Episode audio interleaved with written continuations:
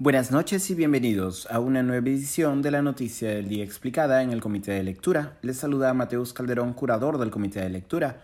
Por segunda ocasión consecutiva, y a pesar de que el presidente Castillo ha declarado su intención de colaborar con las investigaciones en su contra, miembros de la Fiscalía no pudieron realizar diligencias en Palacio de Gobierno hoy por el caso Petroperú. El caso Petroperú de presunto direccionamiento de una licitación estatal involucra a Samira Budayé, gerente de la proveedora de biodiesel Heaven Petroleum Operators, HPO, al gerente general de Petroperú, Hugo Chávez, a la cuestionada asesora empresarial Karelim López y al propio presidente Pedro Castillo. De acuerdo con registros de Palacio, tanto Abudayé como López y Chávez, además de un cuarto ciudadano, el economista Gregorio Sáenz Moya de la Federación Nacional de Palmicultores del Perú, ingresaron a Palacio a la misma hora el pasado 18 de octubre para sostener reuniones con el presidente Pedro Castillo. Dos semanas después, HPO ganó una licitación por 74 millones de dólares. El lunes, la fiscal Nora Córdoba ordenó una intervención a Palacio, aunque aclaró que no se trataba de un allanamiento, para recabar pruebas de presunto caso de direccionamiento de la licitación. Durante esta intervención, Fiscalía levantó un acta indicando que personal de Palacio había intentado impedir la diligencia.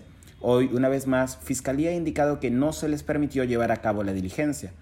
Originalmente, después de que se hiciese pública el acta de fiscalía que delataba los intentos para impedir el ingreso de los fiscales al despacho presidencial, orden atribuida en el acta al propio presidente Castillo, el mandatario peruano respondió negando tales versiones. Se sabe además que la defensa de Castillo ha argumentado que toda la información requerida voluntariamente se le ha entregado a la fiscalía.